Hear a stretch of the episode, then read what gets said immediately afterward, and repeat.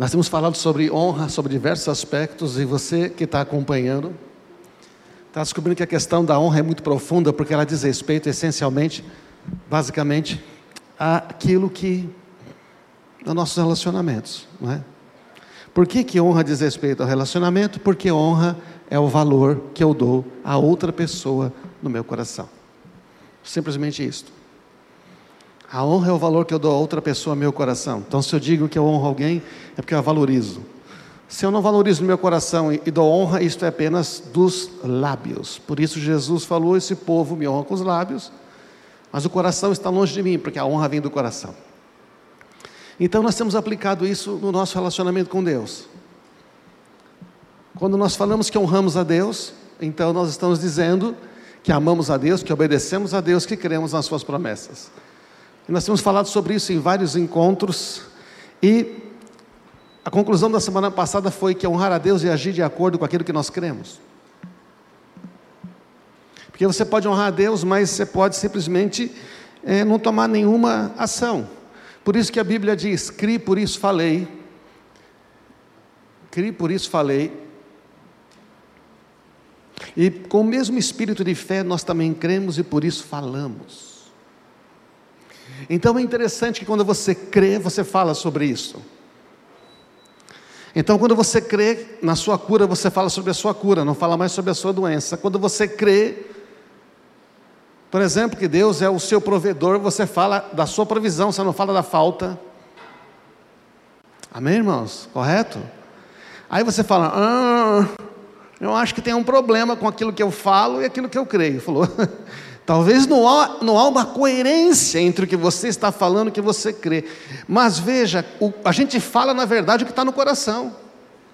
Se você está repetindo apenas as coisas ruins, então na verdade é isso que está enchendo o coração. Porque a boca fala do que o coração está cheio. Então a gente aprende na Bíblia que a questão da fé, ela tem a ver com o coração, porque a gente só se crê com o coração, irmãos. Você não crê com a mente. A mente é feita para duvidar, avaliar, questionar. O coração você crê porque ele está conectado ao Espírito. E o seu Espírito tá, tem o Espírito Santo habitando nele. Amém? Você tem o Espírito Santo aí? Tem ou não tem? Está conversando com ele? Rapaz, já faz um tempo. Eu acho que ele não ele está te ouvindo. Sempre ouvindo. Para ouvir o Espírito Santo, você precisa primeiro crer que ele está falando. Segundo, tem que conversar. Então, em vez de descarregar a lista de oração de manhã, na ansiedade, Jesus me abençoa, me abençoa, me abençoa, Senhor, me ajuda, me ajuda, me ajuda. Fala assim: Senhor, quais são os teus planos para mim? Eu sei que tu estás comigo. Experimenta de manhã acordar e falar assim: Senhor, eu sei que tu estás comigo. Ah, isto é fé. Isto é fé. Então, honrar a Deus é ter esta fé que obedece à palavra de Deus e age de acordo com aquilo que se crê. A gente falou isso na semana passada, e eu estou só lembrando aqui porque. Uh, porque nós falamos de manhã, nós, à noite teve o batismo, não, não pregamos esta mesma palavra. E nós falamos que existem quatro tipos de fé, vou repetir rapidamente porque é muito importante isso. Tem quatro tipos de fé, basicamente: a fé fraca, a fé forte, a fé provada e a fé morta. A fé fraca, você sabe qual é? É aquela fé, dos discípulos no meio da tempestade: Senhor, nós vamos morrer, o barco vai virar. Ele levanta, manda ficar quieto o mar, as ondas, e pergunta: O que aconteceu? Vocês não têm fé? Por que a fé de vocês é pequena? Os discípulos estão lá para expulsar o demônio de um menino é, que joga no fogo ele e tudo, e não consegue. Desce Jesus no Monte da Transfiguração, e, e aí expulsa o demônio, e no final os discípulos perguntam: Senhor, por que, que nós não podemos expulsá-lo? Ele falou: Por causa da sua fé que é pequena. Mas isso aí precisa de jejum e oração. Não é que o demônio vai fazer assim, me dá a carteirinha de jejum e oração. Você fez? Ah, então não sai. Não é assim. É que o jejum e a oração aumenta a fé, irmãos. O jejum e a oração aumentam a fé. Então, é uma fé fraca. Qual é a fé forte? A fé do centurião. Basta uma palavra só, meu servo está curado. Não precisa ir, não. Da mulher, Senhor, eu quero, eu quero, eu creio que o Senhor pode. E ela insiste. E elas recebem. Nós já falamos como, como a fé honra a Deus aqui. A fé que é provada, toda a fé é provada, irmãos. Toda a fé verdadeira, ela será provada. Abraão é o pai da fé porque ele creu em Deus. E depois, quando Deus pede o filho dele, ele vai. E o filho pergunta, pai, mas onde está o cordeiro? Ele fala assim: filho, Deus provê para ele mesmo o cordeiro. Se Deus pediu, ele provê para ele mesmo. E chega lá, o cordeiro está lá, ele não sacrifica o filho. A fé é provada e a fé morta, que é um grande problema dos dias de hoje, não é? Que é a fé que o Tiago fala aqui. Alguém pode argumentar, uns têm fé, outros têm obras, mas eu digo a você: mostre-me a sua fé sem obras. Como é que você mostra uma fé sem obra, gente? Como é que Abraão mostrou a fé dele? Obedecendo. Pensa um pouquinho, você consegue mostrar uma fé sem obras? Você consegue dizer que tem fé, mas as suas ações não são condizentes com aquilo que você diz que crê? Não existe. Então, eu, pelas minhas obras, mostro a minha fé. Não é que nós somos salvos pelas obras, não é que as obras nos dão eternidade. É a fé que nos dá. Só que nós, se nós temos fé, nós vamos agir de acordo. Você tem um único Deus? Beleza, até os demônios acham isso, tem medo. Vocês não entendem que a fé sem as obras é inútil, não serve para nada uma fé que não age. Não é verdade? A fé sempre vai ser testada, nós falamos aqui. A fé não é provada por aquilo que eu digo que acredito. A fé é provada pela minha reação diante que vai tudo contra aquilo que eu acredito. Que nem falou aqui o Rico agora há pouco. Bom, dizem que você é isso, que você é aquilo, que você é aquilo. Mas como você crê quem você é, você sabe a sua identidade? Então, sua reação é totalmente diferente. Você continua dormindo bem. Você não fica tentando viver para agradar os outros, para mostrar desempenho. Amém, irmãos? Tudo que a gente recebe de Deus, recebemos pela fé. Fala para o seu amigo do lado. Então, ó, um, um, um toque aqui, ó. Tudo que você pode receber de Deus, você vai receber pela fé. Fala, você vai receber pela fé. Mas eu pensei que era para meu esforço. Eu pensei que era minha obediência. Não, é pela fé. A obediência é decorrente da fé. Senão é uma troca com Deus. Nós estamos barganhando com Deus, gente. É? Agora, numa escala de 0 a 10, deixa eu perguntar aqui. Responde para você mesmo. O quanto Jesus é importante para você? Cinco? Sete? Zero? Dez? Jesus é importante para você? Eu creio que é. Você está aqui nesse culto de domingo de manhã? Eu creio que é. Quanto ele é importante? Quanto as palavras de Jesus são importantes? Porque se Jesus é importante, o que ele escreveu na Bíblia está bem claro. Tem umas Bíblias até está até vermelhinho, né? O quanto as palavras são importantes para você? Hum, não, são importantes. Então a terceira pergunta: o quanto você realmente acredita nas palavras de Jesus que você disse que são importantes? Você já percebeu que a gente duvida de muita palavra de Jesus? Você já percebeu que a gente olha e fala, mas a gente não duvida, assim, a gente duvida assim, Ó, a gente, a gente duvida bonito. A gente duvida, a gente fala assim: eu acho que isso não é para mim. Não é isso que a gente duvida? É, a gente duvida bonito, a gente duvida gentil. Não, você não entende, eu, sou, eu não tenho este nível, eu não tenho, sabe como é que é? Eu não tenho esta, como é que é? Eu não me qualifico, é, não, não é para mim, não é, Margarete? É nada, é incredulidade, incredulidade. A palavra de Deus é para todos. Todos inclui. Inclui quem? É. O quanto você realmente acredita? Agora a pergunta final é o quanto você obedece e pratica então essas palavras de Jesus que você diz que acredita, que são muito importantes, porque afinal de contas, Jesus é tudo para mim. Jesus é tudo para mim. Você quer saber o quanto Jesus é importante de verdade? Uma vez o Espírito Santo me confrontou com isso. Se você não pratica porque e não fala porque você não crê, é porque você não acha importante. Então, o quanto é importante para você? Por exemplo, eu sou muito importante para os meus netos. Se eu falo, eu vou jogar botão com você daqui a uma hora, antes da uma hora ele chega e fala assim: Vou, já passou quase uma hora, você vai jogar botão agora? Porque ele acredita, tá certo não? Ele simplesmente acredita que eu vou jogar botão com ele.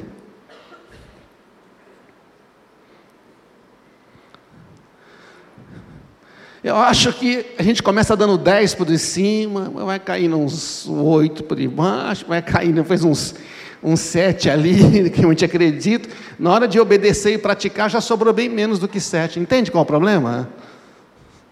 É uma escala que, se você bobear, você vai do 10 para o 5. Mas deveria ser 10, 10, 10, 10. Ele é Jesus, ele é verdadeiro, ele não mente.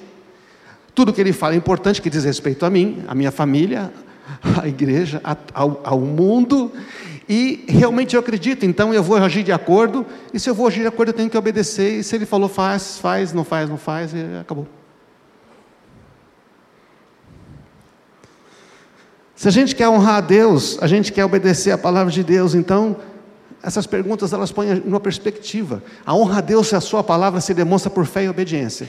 E a fé e a obediência produzem coisas sobrenaturais. E quando acontece milagre, quando você fala, nossa, isso era impossível, mas não é mais. Porque você creu com o coração, falou com a boca e agiu de acordo.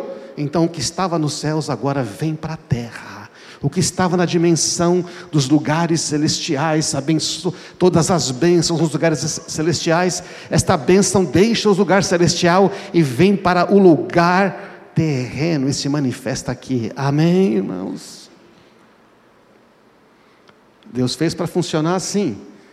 E se Jesus aparecesse agora aqui, e ele então aparecesse para você pessoalmente, você está lá na sua casa tomando café, Jesus aparece, já pensou? Senta na sua frente, Jesus. Quem é? Eu sou Jesus. O que, que você faria? O que você faria? Faria pedidos? Senhor, que bom que o Senhor está aqui, eu estou com uma lista.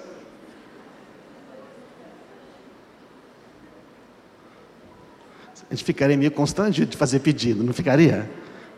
Pois é, a gente encontra com Ele todo dia e às vezes a gente só faz pedido para Ele. Ele só não aparece de carne e osso, mas em espírito está lá. Ele está aqui agora. Ele está sentado aqui, eu não sei aonde. Você faria perguntas para ele? Você faria outra coisa? Você não faria nada?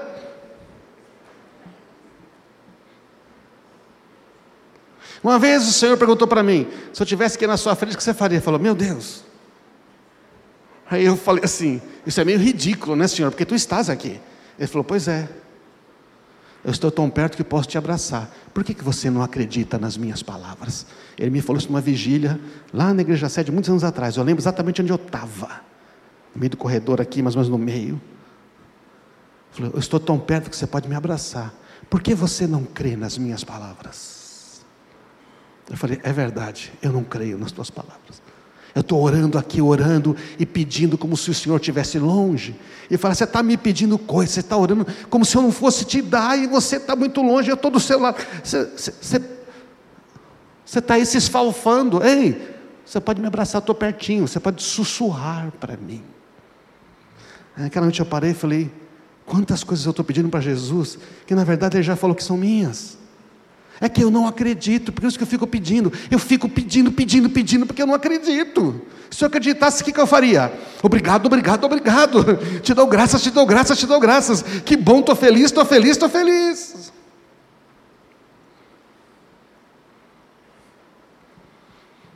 E se Jesus então tivesse sentado aqui na sua célula, ou com seus amigos, aparecesse no churrasco que você estava fazendo lá, Jesus aparece sem ser convidado para o seu churrasco. Já pensou que legal?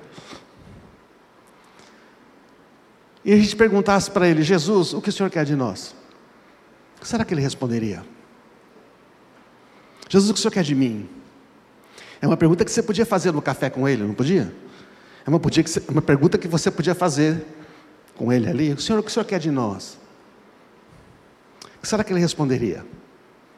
Alguns acham que ele responderia assim, acusando, dizendo para cometer mais aquele pecado. Jesus não faz isso. Ele não faz, ele perdoa os pecados. Ele confronta o seu pecado com você. O Espírito Santo sempre vai tocar você. Mas o que é que será que ele pediria? Muitos acham que ele ah, vai vir, vai acusar. Não, não, o juízo é depois, agora não, vai ter juízo. Será que ele responderia assim? Vamos botar o seu nome ali. César, você me ama? Apacenta os meus cordeiros. Rúlio, você me ama? Apacenta os meus cordeiros. Será que ele? Ele falou isso, não falou? Hã? Marisa, você me ama? Amo, Senhor. Cuida das minhas ovelhas. Ou será que ele falaria assim: César, olha, eu tenho toda a autoridade nos céus e na terra. Por isso eu quero que você vá e pregue o Evangelho, curando os enfermos, expulsando o demônio, libertando as pessoas no meu nome, batizando elas no nome do Pai, do Filho e do Espírito Santo, e depois você ensina elas a obedecer os mandamentos que eu te dei.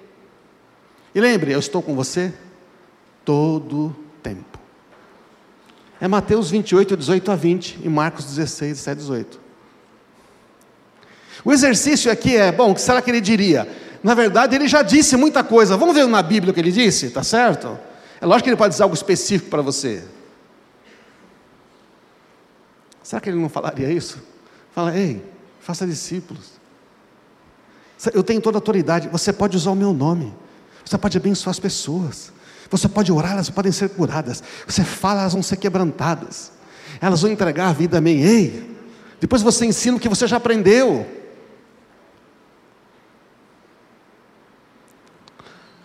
Será que ele diria: faça as mesmas obras que eu fiz? Gustavo, faça as mesmas obras que eu fiz. Camila, faça as obras que eu fiz? As mesmas. Ah, Jesus. Não, é que aí eu não sou. É que não é para mim. Ah, você crê na palavra de Jesus? Crê mesmo? Então eu vou ler a palavra de Jesus para você. É a palavra de Deus, de Jesus, dita por ele. Ele falou assim: Eu lhes digo a verdade. Ixi, já começa assim. Ele já começa dizendo, em verdade, em verdade vos digo. Sabe o que ele está dizendo? O que eu vou dizer agora é muito importante. Presta atenção. Fala para o seu amigo aí. Presta atenção, Jesus falou assim, em verdade em verdade. Quando ele fala em verdade em verdade, o negócio, presta atenção, acorda. Quem crê em mim fará. Ele não disse, quem crê em mim, talvez, quem sabe, de vez em quando, se tiver tudo bem, o vento a favor, se. Ele falou isso? Não. Não, ele vai direto. Ele falou: quem crê em mim, fará. Qual é a qualificação? Qual é a qualificação? Quantos creem em Jesus aqui? Você crê em Jesus? É você que está aí, está falando de você, é de mim, eu também creio. Lembra das perguntas do 0 a 10? Você crê? Quanto é importante para você? Muito? Você crê? Então, se a gente crê, a gente vai dizer: Eu faço as obras de Jesus. Presunçoso. Presunçoso não, foi ele que falou.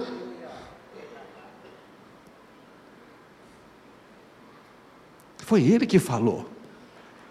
Ele diz assim: Eu escolhi você. Não foi você que me escolheu. João 15, 16. Eu escolhi você para você ir dar fruto, fruto que permanece. Eu escolhi você para que tudo que você pedir para o Pai em meu nome, Ele te conceda. Amém, irmãos? A gente não acredita de verdade, né? então a gente não age de acordo. A gente não pede para Jesus coisas impossíveis. A gente não pede com fé, dizendo: Eu sei que vai acontecer, porque vai glorificar o nome dEle, porque é bom. Deus é bom, tudo que é bom, tudo que é. O que, que tem que pensar? Tudo que é digno, honroso, bondoso, que causa o bem, que abençoa, que edifica. Pense nisso, peça isso para Deus. Então ele diz: fará as mesmas obras que eu tenho realizado, e até maiores, porque eu vou para o Pai. Porque é o seguinte: quando precisar fazer obra maior, eu não vou descer. Não vou descer mais. Quando eu descer, o negócio vai ser diferente. Quando eu descer, vai haver o fim dessa época, vai haver julgamento. Então, assim, Se eu descer muito rápido aqui, todo mundo vai para o inferno. Então eu sou misericordioso e bondoso. Eu vou esperar um pouco mais. Ele está esperando dois mil anos já. Alguns falaram que ele vinha uns dois, três anos atrás, né? Mas ninguém sabe a hora. Mas sabemos que está muito perto. Então ele está dizendo: Ó, oh, você pode pedir qualquer coisa em meu nome, e eu farei para que o filho glorifique o Pai. Vai glorificar o Pai? Pode pedir, ele vai fazer. Você não pode pedir o mal de ninguém, porque isso não glorifica a Deus. Você não pode pedir a desgraça de ninguém, porque isso não glorifica a Deus. Você não pode pedir vingança para Deus, porque isso não glorifica a Deus. Ele diz: a vingança é comigo, quem decide sou eu, não é você. Deixa esse assunto comigo. Por isso que guardar rancor, querer vingança, é tomar veneno esperando que o outro morra. Quem vai morrer é você. Então perdoa, tem que perdoar. Aí então ele diz assim: se vocês me amam, obedeçam meus mandamentos. E eu pediria ao Pai de dar outro consolador que nunca os deixará. O que ele está dizendo? Você está entendendo? Vocês obedecem meus mandamentos, vocês vão ter o Espírito Santo, vocês poderão fazer as obras que vocês farão. Mas a gente não acredita que pode fazer. Sabe por quê? Porque a gente fala assim, farão as obras que eu faço, o que, que você pensa? Lázaro vem para fora. Você já pensa, né? Ressuscitando o morto.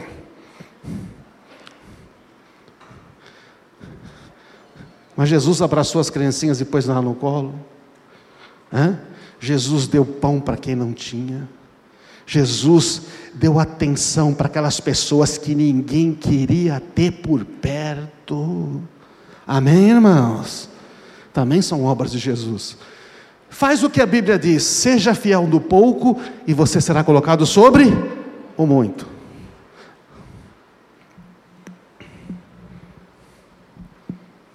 Nós cremos nas obras. Você crê na palavra de Deus? Amém? Você consegue crer nesta? E se a gente começar a agir com base nessa? A gente começar a agir com base nessa, a gente, por exemplo, não fala assim, ah, eu estou com uma dor aqui, a domingo eu vou levar você na minha igreja para o meu pastor orar. Não, você vai orar naquela hora pela pessoa, amém?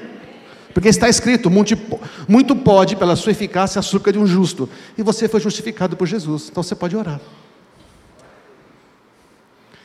Será que ele responderia? Arnaldo, César, Marisa, Rafael, Carlos, vai lá, faça discípulos. Você já tem tudo para isto. Qual foi a missão de Jesus no final? Ir de fazer discípulos de todas as nações, batizando e ensinando. Qual a implicação prática de honrar Jesus? Gente, a implicação prática de honrar a Jesus é cumprir a missão que recebemos dele.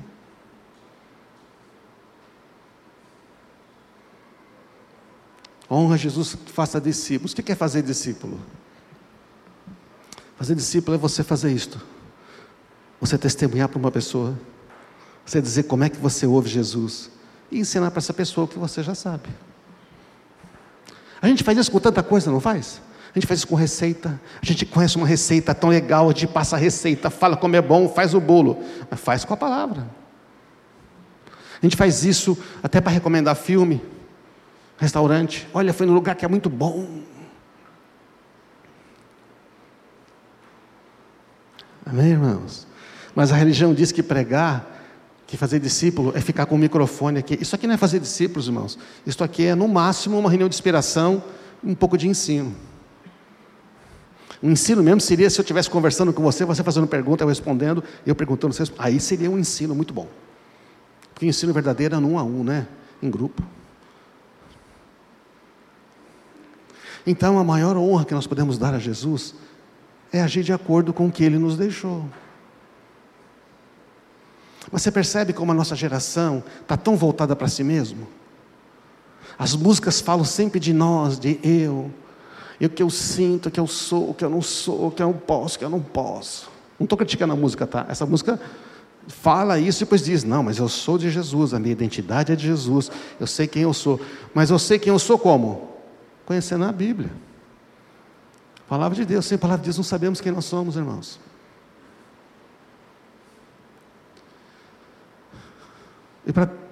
E para a gente poder entender de maneira poderosa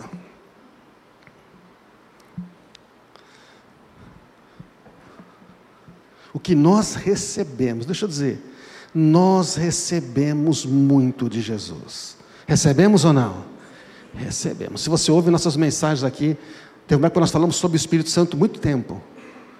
O que é uma vida cheia do Espírito Santo? Você recebeu o Espírito Santo de Deus. Você recebeu o direito ao sim em todas as promessas que tem na Bíblia por causa de Jesus. Amém? Todas quantas promessas de Deus existem são em Cristo sim, e ele diz o amém. Quer dizer, ele fala assim: é do Arnaldo, e Jesus fala: amém, é sim.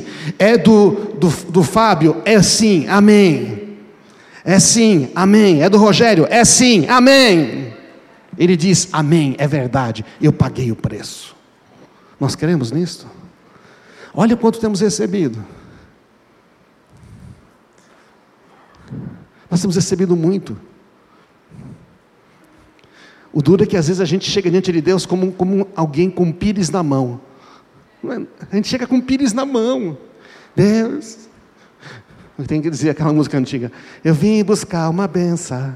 Jesus tem benção para dar. É só a benção que você quer. Ele te deu o abençoador para viver em você. É muito maior. Tudo que você pedir ao Pai, Ele dará. A gente crê na palavra de Jesus ou não? A única coisa que eu posso fazer aqui é citar a Bíblia para você e tentar expor a Bíblia. Além disso, não adianta nada eu fazer outra coisa aqui.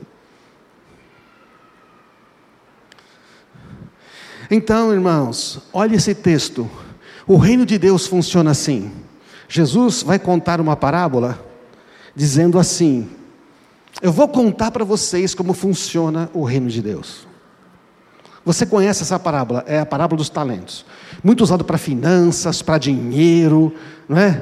Mas a parábola não tem primeiro motivo ensinar finanças, dinheiro, nada disto. Serve, está tudo ali. A parábola diz: o reino dos céus também pode ser ilustrado com a seguinte história. Ele vai falar sobre o que agora? O reino dos céus. Jesus vai ensinar sobre o que? O reino de Deus. Ele não está ensinando sobre dinheiro, gente. Serve também, mas ele está ensinando sobre o reino de Deus. Olha o que diz. Um homem estava para fazer uma longa viagem. Quem é esse homem que vai fazer uma longa viagem? Quem é esse homem? Eu? Jesus Cristo, ele morre, ressuscita, sobe aos céus, está numa longa viagem e ele vai voltar. Amém?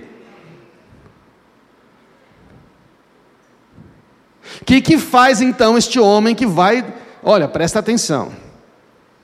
O que, que faz esse homem que vai fazer uma longa viagem? Ele pega todos os seus bens e reparte entre três servos que ele tem toda a confiança. Ele reuniu os seus servos e desconfiou o seu dinheiro. Olha lá, confiou o seu dinheiro. Ele pegou os bens dele e falou: ó, Vou repartir entre vocês que eu vou ficar muito tempo longe. Não vou poder administrar aqui. Amém, irmãos? Jesus está lá na eternidade e deixou para quem cuidar? Para quem? Para o pastor, para você, pastor. Não, deixou para quem? Para todos nós. Ele está exemplificando com três. Porque três ele vai exemplificar os tipos de nós que existem. Diz assim: dividiu de forma proporcional a capacidade deles. Conforme a experiência de cada um, a maturidade de cada um, ele deu os seus bens. Tá? É isso que ele faz. O primeiro entregou cinco talentos, o segundo dois e o último um talento. Então foi viajar. Mas este é um homem de fé, fala a verdade. Deixa todos os bens dele na mão de três caras. Jesus está, foi, ele vai voltar. Ele deixou o Espírito Santo com você, cheio de dons, de talento, te deu talento, te deu tempo. Ele já deu, repartiu tudo com a gente. Amém? O homem que repartiu os seus bens, o que, que ele fez? Um talento era seis mil denários ou seis mil dias de trabalho. Se um dia é 70 reais, um talento era mais ou menos, hoje em dia, 400 mil, por baixo, tá? Que se ganhar 70 reais por dia. Na média, ganha mais o brasileiro. Mas vamos fazer pela baixa. Então, um cara recebeu 400 mil, o outro recebeu 800 mil, e um recebeu 2 milhões. Você está entendendo? Porque Jesus colocou o talento na parábola porque ele não está dando uma moedinha, ele não está dando uma merrequinha, entendeu? Ele não pôs a mão assim, ah, não, estou no viajar, dá uns trocos aí, faz uns negócios aí comigo. Não. Esse Senhor repartiu o tesouro dele. Você entende quanto nós recebemos, irmãos? Nós recebemos muito. Em termos. Ah, Jesus põe a parábola em termos financeiros porque ele sabe que a gente presta muita atenção em dinheiro, certo? Por isso que ele pôs em termos financeiros. Mas a parábola é sobre o reino. Então o que, que ele faz? O que, que, que são os talentos? Recurso, tempo, bens, dinheiro. Talento é capacidade, habilidade que ele te dá. Quantos têm capacidades e habilidades? Todos, todos têm capacidades e habilidades. Não se compare com o outro, tá? É que nem a goiabeira fala para a laranjeira: Ai, eu sou tão triste porque eu não produzo nenhuma laranja. Eu não produzo nenhuma goiaba. O que ela quer produzir? Laranja. Aí passa o agricultor e fala: Por que você não dá fruto, goiabeira? Ah, olha quanto pomar lindo de laranja que tem aqui. Eu não consigo produzir laranja. Ele falou: Tá ligado que você é goiabeira, né? Eu estou esperando que você produza goiaba, não laranja. Mas é que tem muita laranjeira. Eu sei, você fica olhando para as laranjeiras, mas você é uma goiabeira. Produza aquilo que eu te dei. Amém, irmãos? Quando você fica comparando para os outros, você fica querendo fazer. O... Aí você não faz nada, você se torna estéreo. Mas quando você fala, Senhor, quem tu és? Quem eu sou? Tá, vou fazer o que o Senhor me pediu para fazer. E deixa as laranjas fazendo laranja, e as mangas fazer mangueira fazer manga, e você produz goiaba. Ou abacaxi, ou seja o que for. Amém, irmãos? Dons do Espírito Santo também. Deus dá dons diferentes para cada um. São talentos. E aí, o que acontece? O servo que recebeu cinco começou a investir e ganhou outros cinco. O servo que recebeu dois, trabalhou e ganhou outros dois. Mas o servo que recebeu um, cavou um buraco no chão e escondeu. Cara, o cara que recebeu menos. É, porque não receber cinco, receber dois. É curioso, né? pensou que não era nada. Ele, ele, ele enterrou 400 mil reais. Depois de muito tempo, o Senhor voltou. Fala para o seu amigo: Jesus vai voltar. Ele vai fazer uma pergunta assim: Ei, tudo bem? Ô Camilão, tudo bom? Rapaz, família bonita, hein? Essas moçonas, olha, cresceu, casou, tem até neto. Rapaz. Escuta, aqueles 400 mil que eu deixei com você, e aí? Como é que está? Ô Nino, e aqueles, aqueles 2 milhões que eu deixei com você? Que você fez com eles? Nossa, passou mais de 20 anos. É, passou bastante tempo, né? E aí, quero bem, o que, que você fez? Com aqueles 4 milhões que deu?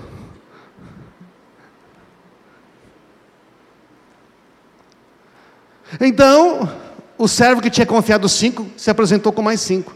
O Senhor me deu cinco, eu dei mais cinco. Resposta do Senhor. O Senhor Jesus disse: Muito bem, servo bom e fiel. Você foi fiel na administração dessa quantia pequena. E agora te darei muitas outras responsabilidades. Olha o que ele fala: ele fala, rapaz, esse, negocinho pequenininho que eu te dei, você foi fiel, eu tenho muito mais para você. Ele falou, mas o senhor me deu dois milhões. Ou oh, 400 mil não é uma coisinha pequena. Vocês consideram 400 mil uma coisinha pequena? Não. Acho que não.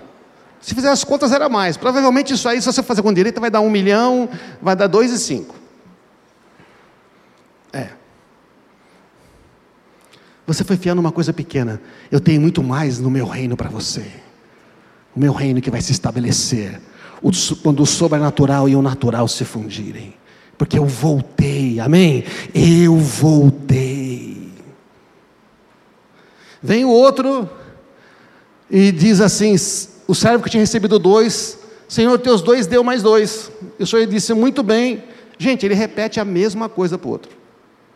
Muito bem, e fiel, você foi fiel na administração dessa quantia pequena, eu vou te dar muito mais responsabilidade.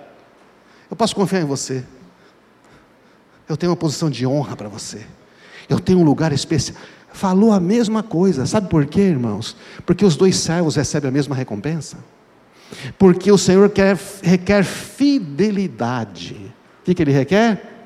Fidelidade. O que se requer é que você ande humildemente com seu Deus. O que você requer dos dispenseiros, dos, dos obreiros, daqueles que servem a Deus é que sejam fiéis. O Senhor requer fidelidade no uso dos recursos, da capacidade e dos dons que Ele nos dá. Seja um, dois, três, cinco, dez. O de dois ele falou: perfeito. O de cinco, perfeito. Se tivesse um, e se o, o de um tivesse entregue alguma coisa, o que, que ele teria feito? Servo bom e fiel, você foi fiel no pouco, eu vou te dar muito mais. O problema é que esse de um, que tinha recebido um talento, veio e disse: é, ele começou a jogar uma conversa assim. Olha a conversa desse de um. Ele bota a culpa no Senhor. Está entendendo? Ele põe a culpa da preguiça, da incompetência dele no Senhor. Ele diz assim: ah, Eu sabia que o senhor é homem severo, colhe onde não planta, junto onde não semeia. Eu tive medo de perder o dinheiro, então eu escondi na terra. Está aqui o dinheiro. O senhor respondeu: Seu servo mau e preguiçoso. Servo bom e fiel? Servo mau e preguiçoso. Se você sabia que eu colho onde não plantei, junto onde não semeei, por que não depositou meu dinheiro no banco? Pelo menos teria recebido com juros. Sabe o que Jesus falou para ele? Ele falou assim: Cara, se você realmente acreditasse que eu sou esse cara bravo, severo, se você realmente acreditasse no que você está falando, pelo menos você tinha botado dinheiro no banqueiro lá, tinha recebido os juros. Você não crê nisso, não. Você está mentindo. O problema não está comigo. Você simplesmente não quis trabalhar para mim. Você foi cuidar da sua vida. Sabe por quê? Porque você entende que esses três aí, durante esses 20 anos, eles foram pagos pelo Senhor, eles receberam dinheiro, casa, comida, sustento. Você sabia? Eles foram pagos e sustentados por esses 20, 30 anos, não sei. Dois resolveram trabalhar para o Senhor, e um falou: Não vou trabalhar para mim, cuidar das minhas coisas. Eles foram sustentados. Então Jesus falou: tira o dinheiro desse, o talento desse, dê porque tem dez. Dê porque tem mais. Porque um a mais para ele não vai fazer tanta diferença. Aquele que tem mais vai receber mais. Tem mais o quê? Mais fidelidade, aquele que tem mais fidelidade, coerência, capacidade, graça, aquele que sabe administrar melhor o que eu dou, esse vai ter mais. Quem administra bem o que eu estou dando vai receber mais. A grande pergunta é como administramos o que temos recebido. Estão falando de missão, estão falando de honra a Deus. Porque aquele que tem mais será dado e terá grande quantia, que nada tem, até o que tem lhe será tomado. Eu expliquei esse texto numa outra numa outra mensagem, não, não vou explicar em detalhes isto. E agora ele lança esse servo inútil. Lá fora. Você está entendendo? Esse servo está no reino de Deus aqui, mas tendo todas as oportunidades que ele tem no reino, tendo recebido tudo que recebeu, ele vive para si mesmo. Quando Jesus vem e julga, ele pega e fala: Cara, você não pode permanecer. E aí lança fora nas trevas, onde haverá choro e ranger de dentes. Sabe o que significa choro e ranger de dentes? É uma expressão assim: é um misto de tristeza com raiva, mas não tem arrependimento. Tem tristeza, tem raiva, mas não tem arrependimento.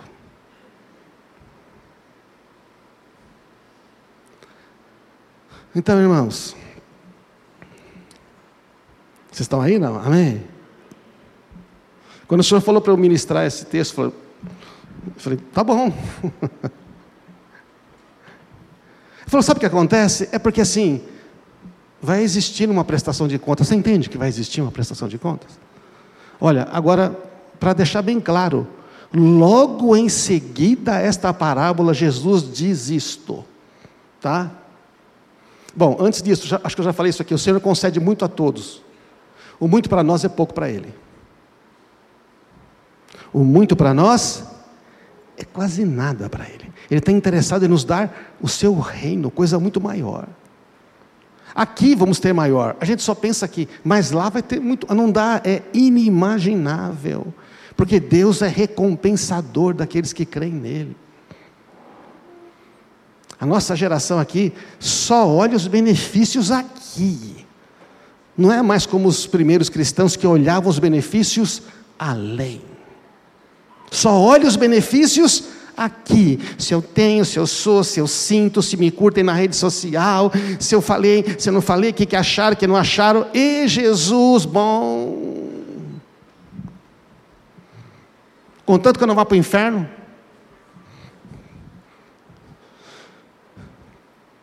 Então, irmãos, Jesus fala assim, terminando aqui. Ah, eu coloquei esse texto aqui, é verdade. Existem muitos dons espirituais, o Espírito é o mesmo. Tem diferentes tipos de serviços que servimos ao mesmo. A cada um de nós é concedida a manifestação do Espírito para o benefício de todos. Você tem algo do Espírito Santo aí, para o benefício de todos. Enquanto você não começar a servir a outro, esse dom fica mortão. Enquanto você não começar a usar para abençoar a outros, esse dom não aparece. A sua prosperidade não aumenta enquanto você só vive para você mesmo. Quando você começa a servir os outros, a sua prosperidade vem. Amém, irmãos? Porque no reino de Deus a prosperidade é a medida do que damos e não a medida do que retemos. Neste mundo é a, a prosperidade é a medida que você retém para você. Guarda, é mais esperto, chega antes, pega primeiro, faz o melhor negócio, toma do outro, faz antecipa, pega uma informação privilegiada e fum, garante o seu. Esse mundo é assim. O reino de Deus não. É o quanto você dá, quanto você serve, quanto você oferece. Esta é a medida. E não falta, porque o Senhor é rico demais. Ele é rico demais. Se você gastasse os 400 para poder fazer o bem para alguém, ele despejaria mais uns 800 para você. Pode? Vamos embora. Amém, irmãos? Então Jesus diz assim, e ele distribui individualmente a cada um como ele quer. Então, você recebe de Deus. O que, que a gente tem feito? Nós queremos honrar a Deus, mas há uma missão. Ele te deu tempo, Ele te deu dons, Ele te deu sabedoria, Ele te deu inteligência, deu recursos. Ele falou: Ei, cuida das minhas ovelhas. Ficou meio pequenininho esse texto, mas vamos ler. Finalizando aqui. Logo em seguida, colado nesse parábola dos talentos, Jesus diz assim: Veja, palavra de Jesus. palavra de Jesus é importante para você? Agora tem bem menos gente do que quando começou a mensagem, mas não estou brincando. Nós falamos que Jesus é importante, então, e nós falamos que as palavras dele são importantes. Então vamos ler as palavras. Gente, isso foi Jesus falando para os seus discípulos, tá? Nova aliança, não é? No Velho Testamento, nova aliança. Quando o filho do homem vier na sua glória, ou seja, quando ele voltar da grande viagem, acompanhado de todos os seus anjos, vai se sentar no seu trono glorioso. As nações serão reunidas na sua presença, ele vai separar as pessoas. Ele vai separar as pessoas, que nem um pastor separa bode de ovelha. Sabe a separa bode de ovelha? O pastor chama as ovelhas vêm, os bodes não, os bodes ficam lá. Eu sou mais eu. As ovelhas ouvem a voz e vêm. Você quer saber o que é ovelha e bode? Teve um monte de, de gado ovino, né? É isso, né? Ali misturado com os caprinos. Ele faz um barulho, assobia, as ovelhas vêm logo. Os bodão ficam lá. Hã? E ele vai colocar as ovelhas à direita e os bodes à esquerda. Isso não tem nada a ver com política direita e esquerda, tá, irmãos? Bom, eu sei que vocês sabem disso, tá? Vocês sabem disso. É, não, porque tem uns, tem uns caras loucos. Aliás, essa nomenclatura é ridícula. Ele está falando o seguinte: a, a direita e a esquerda. Por quê? Porque o significado do à direita é aqueles que recebem a autoridade. Ele está sentado à destra de Deus Pai. Amém?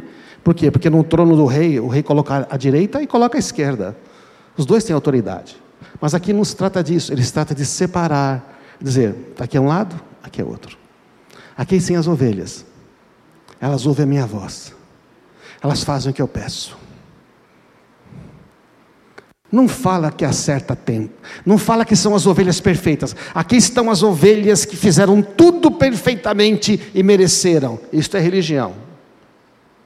Ele fala: aqui estão as ovelhas, as que ouvem a minha voz. E aqui aqueles que não ouvem a minha voz. Então, o rei dirá aos que tiverem à direita: Venham vocês que são abençoados por meu Pai, recebam como herança o reino que foi preparado antes da criação do mundo. Você está entendendo? Jesus preparou um reino com o Pai dele, pensando em nós. O reino está preparado antes da fundação do mundo, gente. E aí, ele diz: Eu tive fome, vocês me deram de comer, tive sede, me deram de beber, era estrangeiro e me convidaram para ficar na casa, estava nu, me vestiram, estava doente, cuidaram de mim, estava na prisão, me visitaram. Eu, eu, eu, eu, eu, eu, seis vezes. Aí as ovelhas da direita ficaram espantadas. Como assim? Os justos responderam: Senhor, quando foi que vimos faminto, demos de comer, sedento, demos de beber? Estrangeiro, convidamos para a nossa casa e nos vestimos? Quando foi que vimos doente ou na prisão? E o rei dirá, e o rei dirá, diga isso, e o rei dirá. É poderosa essa afirmação. É o rei que está falando, aquele que morreu e ressuscitou, aquele que venceu e vive eternamente, e que agora voltou. Ele vai dizer: quando fizeram isso ao menor destes meus irmãos, foi a mim que fizeram. Lembra que está reunido todas as nações? está na assembleia com todas as pessoas. Ele falou: ao menor desses que estão aqui, quando fizeram para o menor, vocês estavam fazendo para mim. Por isso vocês têm direito ao reino. E para o outro grupo, o que, é que ele fala? Eu estava nu, vocês não me deram nada para vestir. Eu tive fome, vocês não me deram nada para comer. Era estrangeiro, vocês não me receberam. Fiquei preso, não me visitaram. Ele nega todas as afirmações. Então houve o espanto dos bodes da esquerda e falou assim: Senhor, quando vimos faminto, sedento, estrangeiro, nu, doente, não te ajudamos.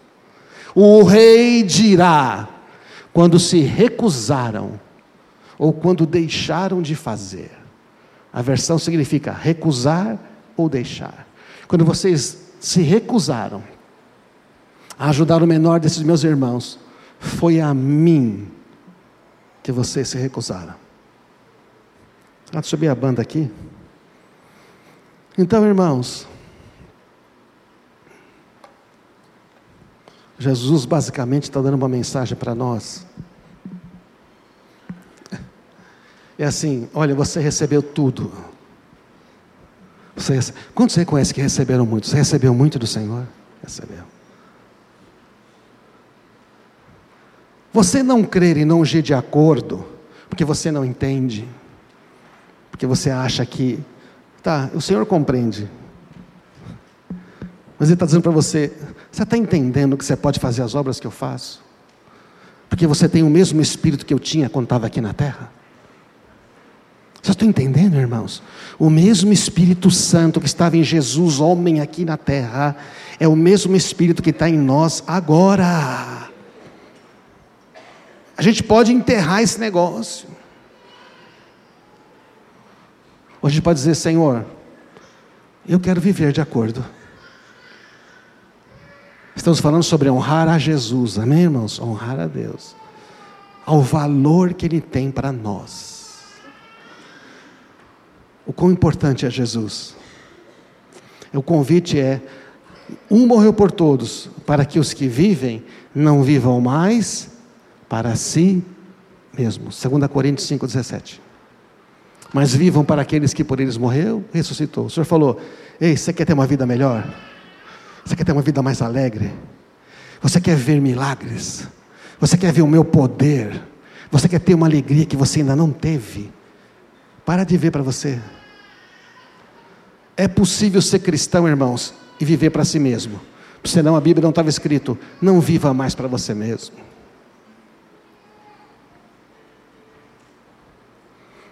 O convite do Senhor é: viva para mim. O convite do Senhor é: ei, sou importante para você? Você quer me honrar? Minhas palavras são importantes para você? Você quer viver de acordo com as minhas palavras, praticar? Então eu tenho algo para você. Sabe tudo isso que eu te dei? Te dei tempo de vida, te dei um coração, eu te dei o perdão de todos os seus pecados. Eu te dei meu Espírito Santo para guiar você, para prosperar você em tudo. Eu te dei a promessa de você ter a vida eterna, e quando você chegar lá, eu vou te dar muito, mas muito mais do que você jamais sonhou. Você crê nas minhas palavras? Quer me honrar? Cuida das minhas ovelhas. Fale para outros de mim. Se não fosse alguém falar de mim para você, você não estava sentado aí. Se não fosse alguém que insistiu comigo, você não estaria ouvindo essa mensagem. Eu não estaria aqui pregando uma mensagem. Por isso eu sou sempre grato às pessoas que Deus colocou na minha vida. Desde que uma senhora bibliotecária orava, orava por mim, eu tinha 11 anos só. Porque ela orou, Deus começou a tocar na minha vida. Eu lembro um dia, eu tinha 10, 11 anos, estava assistindo de manhã na TV preto e branco pequena, na nossa casa que tinha um dormitório, três filhos. Pobres na extrema, muito pobres. Eu estava ali, minha mãe ligava, às vezes assistia ou não, e estava o Rex Humbert, interpretado pelo pastor Neco Simões, que faleceu recentemente, pai do Mário Simões aqui. Ele estava lá falando. E naquele dia eu lembro exatamente onde eu estava naquele quarto, exatamente na posição que eu estava. Eu queria sair, mas eu não consegui. Eu fiquei de pé na porta olhando, ouvindo, porque ele falava, eu falo, tem alguma coisa que eu não consigo entender aqui. E quando o Rex Ambert fala, você não quer orar, receber Jesus? Eu lembro que eu tinha 11 anos, eu me ajoelhei e falei, eu quero isso aí. Eu quero esse.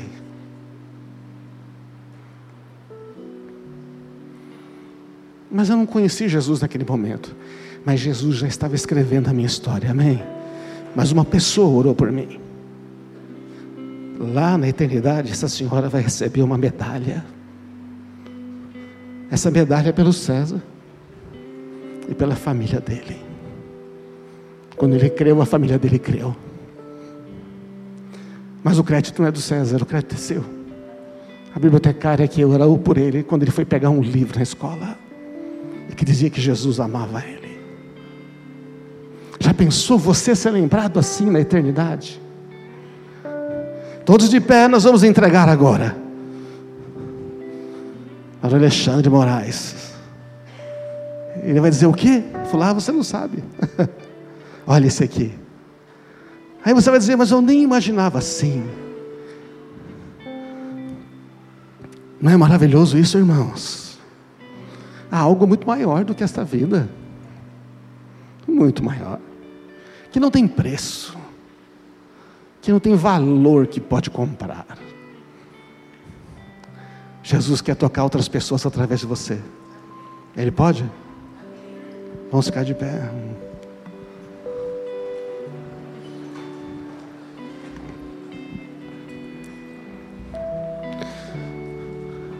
Como o próprio Henrique cantou pouco antes, ele falou.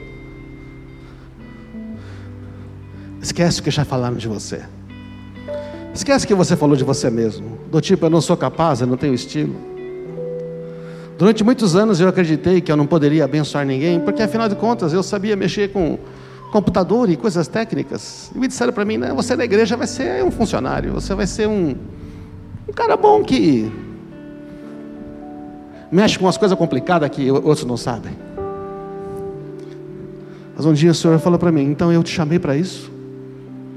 Eu te dei capacidade de fazer isso. E muitas outras coisas que você aprendeu. Fui eu que te dei tudo. Sabe essa habilidade que acha que você tem? Você tem, mas foi Deus que te deu, sabia? Seja fazer bolo, seja vender. Você pensa que é seu, já foi dado por Deus. Quando Ele, quando ele fez você na barriga da mãe, Ele já te deu. Tudo vem dele. Mas Ele tem mais. Ele falou: Eu te dei isso, mas eu também te dei outras coisas. Por que você não acredita? Você acredita que eu te dei essas habilidades? Eu falei: Eu acredito, Senhor. Eu acredito, eu não sou melhor que ninguém. Tudo vem de ti. Por que você não acredita nas coisas espirituais que eu te dei? Aí eu falei, é verdade, eu não acredito. Por que, que você está ouvindo as outras pessoas e não ouve a mim? Ouça a mim. E eu comecei a ouvir a Jesus. Convido você a ouvir a Jesus hoje, amém? Ele está dizendo: Eu estou em você, eu tenho mais para você. Eu queria fazer também um pedido a você. Comece a ler a Bíblia prestando atenção nas palavras de Jesus, como eu fiz hoje com você aqui. Acredite no que está ali e pratique. Aí eu posso fazer as mesmas obras. Não enterra o que Deus te deu. Amém. Não enterra o que Deus te deu. Vamos cantar?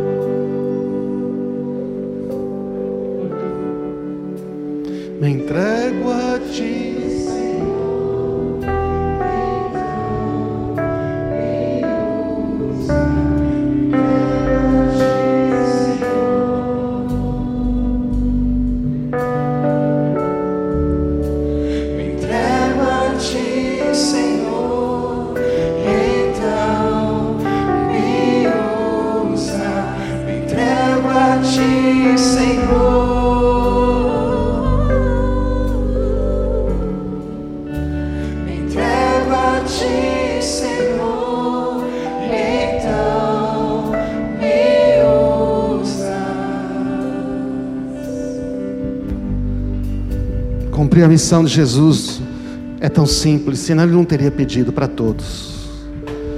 Ele diz: se você der um copo de água fria ou menor, você está fazendo para mim. O reino de Deus é composto disto. Você ajuda espiritualmente.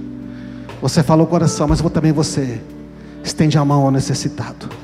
Estende a mão para aquele que está lá, achando que não é nada seja ele rico ou pobre, estende a mão para o pobre, naquele que não tem certas coisas mínimas, que está lutando para ter as coisas básicas. O Evangelho de Deus é assim, e nós podemos fazer, amém, irmãos? Eu quero dar uma sugestão para você. Há muitos anos atrás nós fizemos isso aqui. Isso aqui é uma cartela destacável. Nós chamamos encontros de paz. Quantos não conhecem isso aqui? Não conhecem, nunca viram, tem vários. Isto aqui diz assim: Isto aqui foi feito para você encontrar com uma pessoa ou duas, na casa dela ou num café. Pode ser na sua, mas se for na casa dela, melhor. Você valoriza a pessoa quando vai na casa dela. E aqui você tem sete cartões, diz assim: Deus é ajudador, Deus é amoroso, Deus é perdoador, Deus é cura, Deus é paz, Deus é provedor e Deus é Pai. Amém. Qual é a ideia? A ideia é você pegar isso aqui, atrás tem uma instrução. Para você ensinar um texto. Você vai ensinar para uma pessoa em 10 minutos. Que Deus é bom. Como assim Deus é bom? O que, que eu estou passando? É, a vida não é boa, mas Deus é bom. Vou te mostrar. Amém? Você crê que Deus é bom? Você pode ensinar isso aqui. Você crê que Deus é Pai? Você pode ensinar o que está aqui. Você crê que Deus perdoa? Crê que Ele cura? Então você pode ensinar isso aqui. Tão simples. Faça com um amigo. Entrega um cartão para ele no trabalho. Deus fala, aquela pessoa está sem paz. Pega o cartãozinho e entrega para ela. Cinco, Deus é paz. Ele fala, por que cinco? Tem um? Tem. Sabia que Deus é paz? E aqui tem um livreto que ensina como você fazer em detalhes, como você faz um encontro, uma reunião, tudo instruído. Olha aqui, maravilhoso. Isso aqui está à disposição de todos vocês, está ali na livraria. Custa cinco reais, tá? A gente não consegue dar de graça porque tem um custo. Na verdade, acho que custa muito mais para fazer agora. Vai custar muito mais que cinco, mas a gente tem isso um estoque velho. Eu quero encorajar você. Pega um lá, investe cinco reais. Se não tiver, você manda um pix, faz outro depois. Quem quer esse aqui? Pode pegar. Pronto. Se presente. É simples, irmãos. Já está em você. Você tem o Espírito Santo. Você tem a graça de Deus. Queria que você pensasse em alguém que precisa conhecer Jesus agora. Você conhece? Quantos conhecem alguém que precisa conhecer Jesus? Você conhece? Vamos orar por esta pessoa agora. Porque pode ser que agora faça toda a diferença em ela ter a vida eterna. Se aquela mulher não tivesse orado por mim, eu não estaria aqui agora. Se você acha que eu estou abençoando você aqui, é porque uma senhora, uma senhora negra que ninguém dava o mínimo valor, orou por um garoto que ia pegar livro na biblioteca. Você está entendendo? Comece a orar por essa pessoa agora. Fala, Senhor, eu oro por esta pessoa. Ele precisa te conhecer, Senhor. Eu já te conheço, mas ele precisa te conhecer. Talvez seja um filho, talvez seja um amigo do seu trabalho. Fala, Senhor, eu preciso. Senhor, me diz como é que eu, como é que eu posso comunicar o teu amor para essa pessoa. Agora, quando você ora por essa pessoa, você tem que fazer alguma coisa por ela. Você não pode só orar. Diga, Senhor, como é que eu posso fazer isto? Como é que eu posso demonstrar amor por ela? Hoje é tão fácil, tem celular, tem WhatsApp, tem mensagem, tem delivery. Você pode mandar pelo iFood uma rosa, um doce, um bolo e dizer você é importante. Fala, Senhor, me mostra como eu posso comunicar o teu amor para essa pessoa. Pai amado, nós queremos ver muitas pessoas tocadas. A missão é a prova de que nós te honramos. Pessoas transformadas em filhos é, é o resultado de nós te honrarmos, Senhor. Assim como nós somos filhos hoje, e alguém teve que fazer isso por nós. Nós queremos fazer o mesmo por outros, Pai. Leva a nossa comunidade no outro nível. E deixa eu dizer, o que você precisar para fazer isso, Ele vai te dar. Se você precisar de dinheiro, Ele vai te dar o dinheiro. Se você precisar de dons espirituais, Ele vai te dar os dons. Então receba agora. Fala, Senhor, eu recebo tudo. Na verdade, você vai dizer o contrário. Você vai dizer, Senhor, eu já recebi tudo para executar esta missão. Diga, eu já recebi dons eu já recebi coragem, eu já recebi ousadia, eu já recebi a tua bênção, eu já recebi o teu Espírito Santo, eu já recebi a tua palavra. Vai dizendo o que você recebeu, e eu vou receber mais ainda, eu vou receber mais pessoas, eu vou receber dons, vou receber amigos, vou receber mais unção, mais dons, mais poder, mais recursos, porque eu estou fazendo aquilo que tu queres, Pai.